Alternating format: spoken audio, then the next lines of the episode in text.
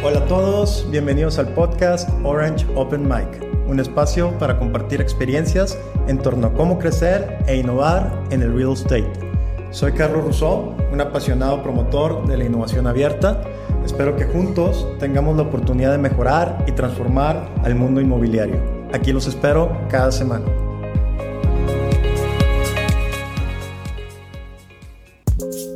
Hola, gracias por estar aquí. Hoy tenemos en el programa a Roger Top de la Asociación PropTech de Suecia. Él nos platicará de cómo empezó con todo el tema de tecnologías y sus ideas hacia el futuro. La entrevista es en inglés, quédense aquí. Hi.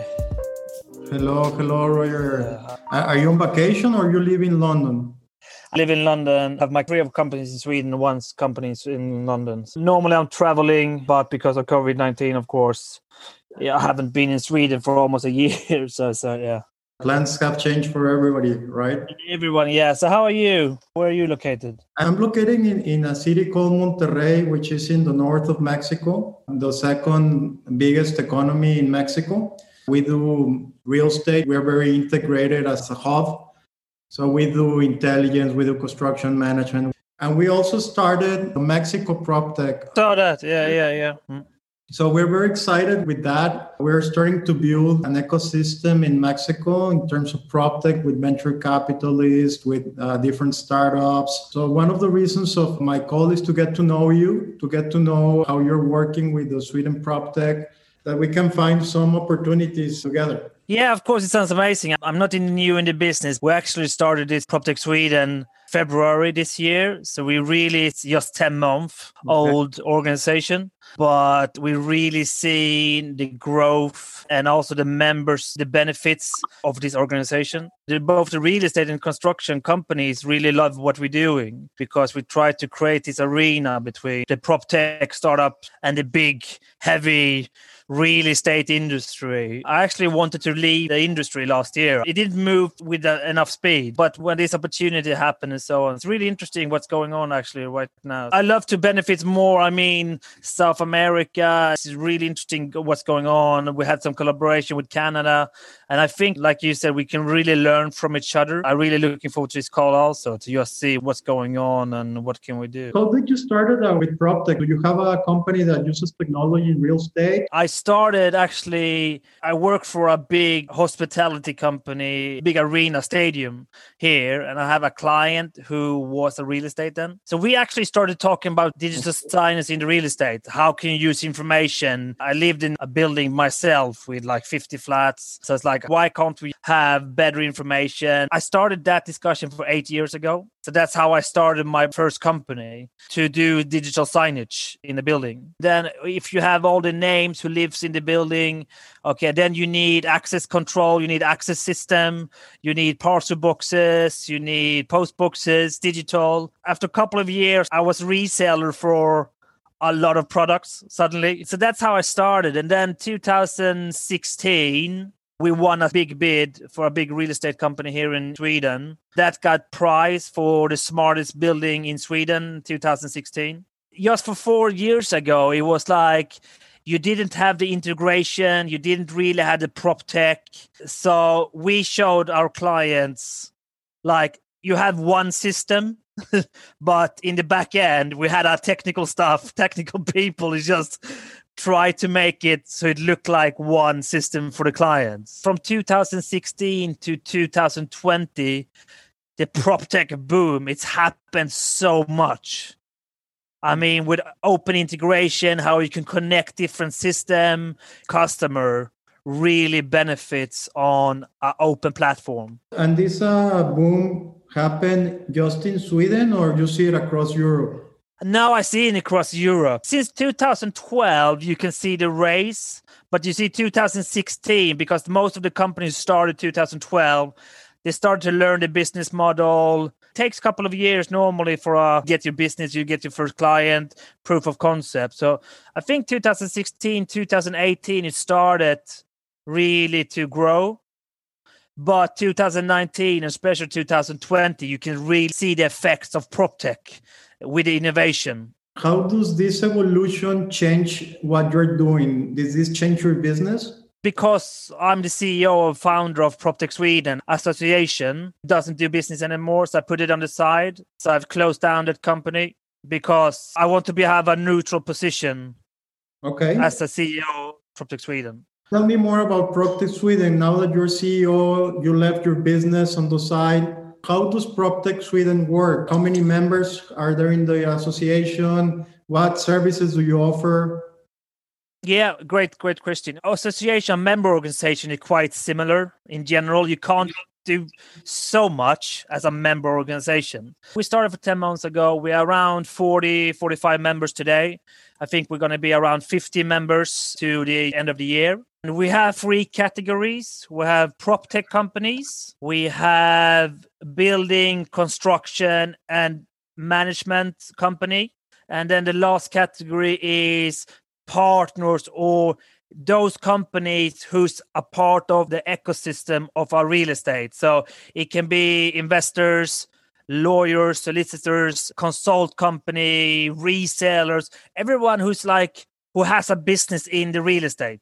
Do you see investors uh, looking for PropTech startups? Uh, is this happening? Sweden is quite ahead when it comes to innovation and also the sustainability question uh, that we have to raise on the planet. So we have a lot of questions and inquiries from investors around Europe we have some from US, but most in Europe to see what's going on in Sweden. How, what's benefit? How do you tackle the sustainability question? Which member do you have that works with that question? Okay. So that's something we're really pushing and try to like make more aware for Europe and the world which kind of company we have in Sweden. So that's one of the things that we're actually working hard with for 2021 to make more brand awareness for those who really fight the global goal for 2030. So tell me something. I don't know if you know Menno from Amsterdam, but his PropTech is also aware of the sustainability issues. Why do you have this big scope on helping the world in sustainability? We working close with Menno. He's a great guy and doing a great job. So we signed that deal also to really fight for this. If you look, we have Greta in Sweden, the 16 year old kid who's really fighting for the planet. We only have one world. 2030 and the global target is just around the corner. 10 years in the real estate industry is nothing, right? Right. So I think we have a lot of real estate companies in Sweden who wants to be climate neutral 2030. Okay. So it's really important for us to help them and find the right tools and the right service and the right prop tech companies who actually can help them to reach those goals. And of course, the global target, the real estate and the construction, like everyone talks about, is responsible for 40% of the climate. It's a huge impact of the world. What are startups doing in favor of taking care of the world? What are you seeing being made in Sweden in technology with startups or companies looking towards that vision? We had a, actually a great webinar last week, Real Estate on the Moon.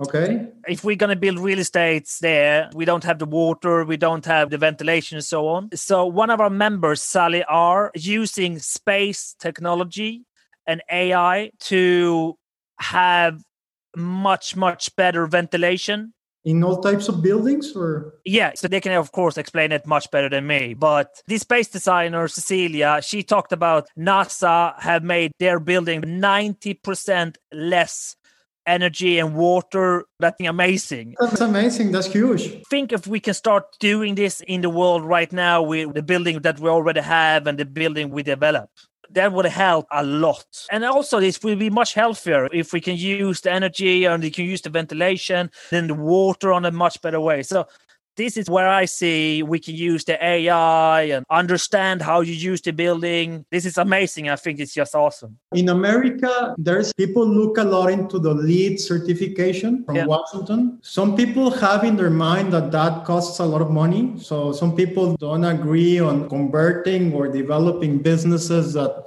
work with that certification.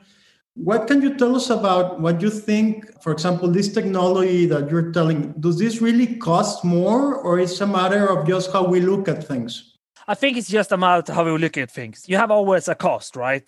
Mm-hmm. But you always have an alternative cost. Just the AI, if they can do the job that a person normally have to go out and do, staff people, health insurance, office for that person. And I think in general, we're quite not so good at that. And I think also that prop tech companies in general have to be much better with to explain the whole picture of investment. And that's something we're really working hard with right now. And also tell the real estate company this kind of stuff also. Real estate have to be better to understand and rely on the numbers and I think the prop tech company has to be better to explain the alternative costs. Sure, I think there's a lack of communication. Maybe because many years back, maybe it was more costly, but now with all the technology, and when you make the right comparisons, as you say, with the cost of people and operating uh, manually, a lot of things, I think it makes a lot of sense to start building or, or, renovating buildings with better technology. I have to give up a big thumbs up to some of this real estate company because some of those says it's not a matter of the cost anymore. This is something we have to do. If we're going to be climate neutral to 2030, we have to do it. It's for everyone. Mm-hmm. So I think that's amazing for those companies who's actually pushing. You always have to look at the cost and investment, but some of them doesn't really need the alternative cost. It says this is good for the planet. Let's go. And I think that's amazing. I'm very grateful that people like you and PropTech Sweden and Amsterdam and all these PropTech associations are really looking to take care of our planet. I think it's very important. I think we need to bring more of that culture to Latin America and I will work towards that. I think we will have more conversations with you about that and how we can bring some of these technologies to apply in, in our third world countries. I think that will be very important to do because at the end of the day, we all share this planet. Yeah, I totally agree. Also, from our side, we are just a small country, 10 million in Sweden. So we need also to learn international learn from others. Like we had a discussion with the proptech japan south africa. I really enjoy that you contacted me to say what can we learn from each other?